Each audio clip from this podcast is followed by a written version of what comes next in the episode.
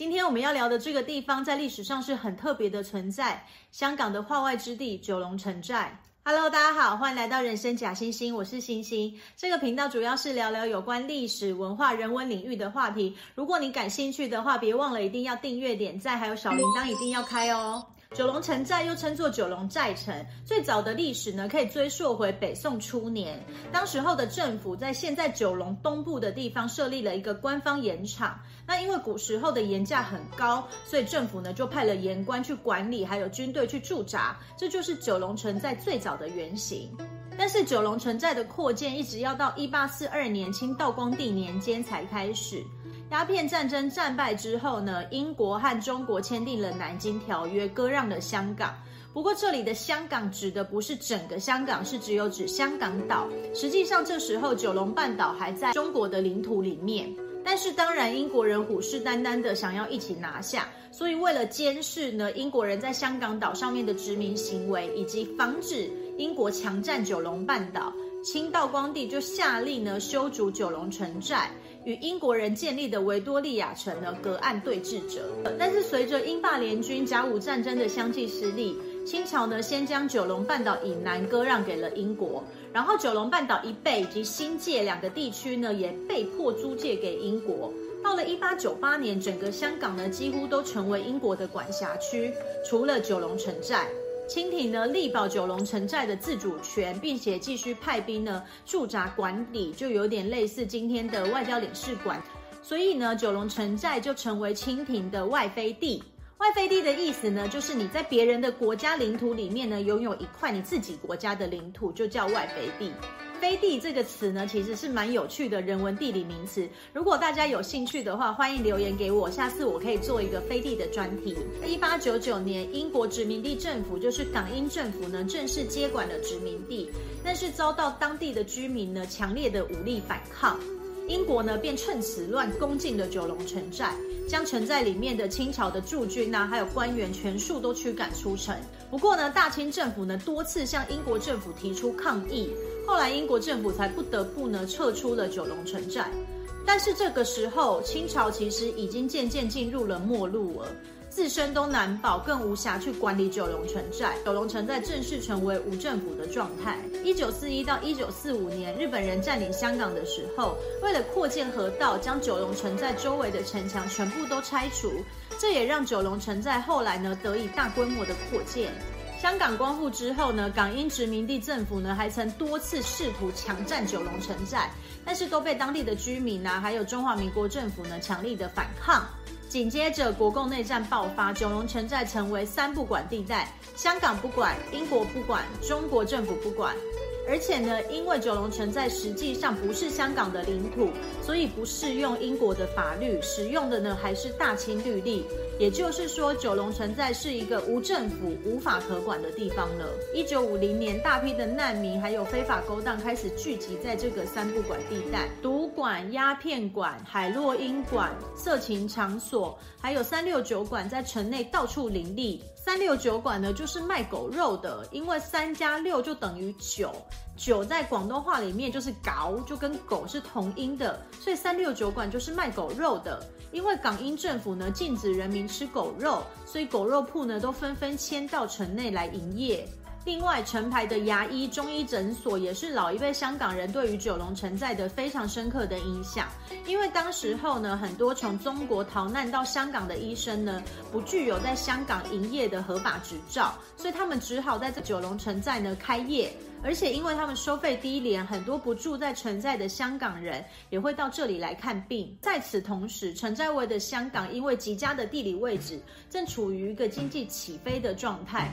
九龙城寨就为香港的发展提供了大量的廉价劳工，于是呢，香港政府也对于城寨内的这些非法勾当啊，都是睁一只眼闭一只眼，彼此之间维持着一个很微妙的平衡关系。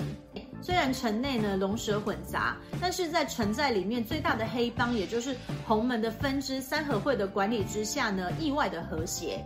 一般的居民呢住在城西，那非法勾当啊，还有黑帮分子呢，大多聚集在城东，互不干扰。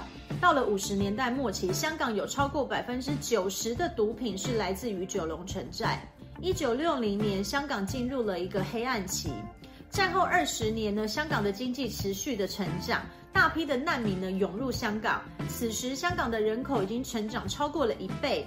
港英政府的财政非常的吃紧，警察呢便开始和一些不法的业者呢勾结，收取回扣。黑帮会定时送钱给警察，并且交出一些性工作从业者啊、小罗罗啊，让警察可以向上回报。然后警察就不会对这些乖乖配合的黑帮进行大规模的扫荡。这样特殊的警民合作关系呢，持续了十几年。其中最有名的例子呢，就是曾被改拍成电影《武义探长雷洛》的原型总华探长吕乐。一直到一九七四年，香港政府终于受不了，成立了廉政公署。同年，三千名的香港警力进入了九龙城寨，扫荡不法勾当。从此以后，九龙城寨的治安开始变好。也因为治安变好，所以更多的贫穷老百姓迁入九龙城寨居住。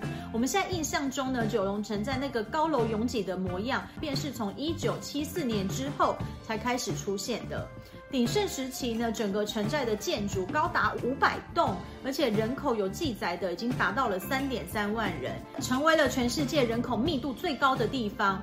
因为建筑物实在太密集，所以城寨里面有百分之八十的地方是见不到阳光，白天呢就跟晚上一样。不过呢，因为紧邻着启德机场，所以出现了城寨唯一的一条规定，就是建筑物不能超过十四楼，以免影响飞机的起降。九龙城寨因为不属于香港政府的管辖，所以没有水电这些基础的民生设施。居民们的用水呢，是共用八条公家的水管，要自行去挑水，或是你也可以花钱偷接水管回家。但是因为设备简陋，常常停水，所以居民们二十四小时开着水龙头，这也导致呢城寨到处湿哒哒的景象。电也是从城外偷接的，所以停电呢也是家常便饭。虽然因为人口实在太多，建筑物又缺乏整体的规划，九龙城寨呢环境拥挤，不见天日，卫生条件也差。但是呢，在三合会城寨的自治会以及警方共同管理之下，城寨内的治安呢实际上是比城外的香港还要好的。一九八四年，香港的犯罪率是一点四二 percent，但是九龙城寨里面的犯罪率只有零点八四 percent。尽管如此，九龙城寨依然是一个非常巨大的贫民窟。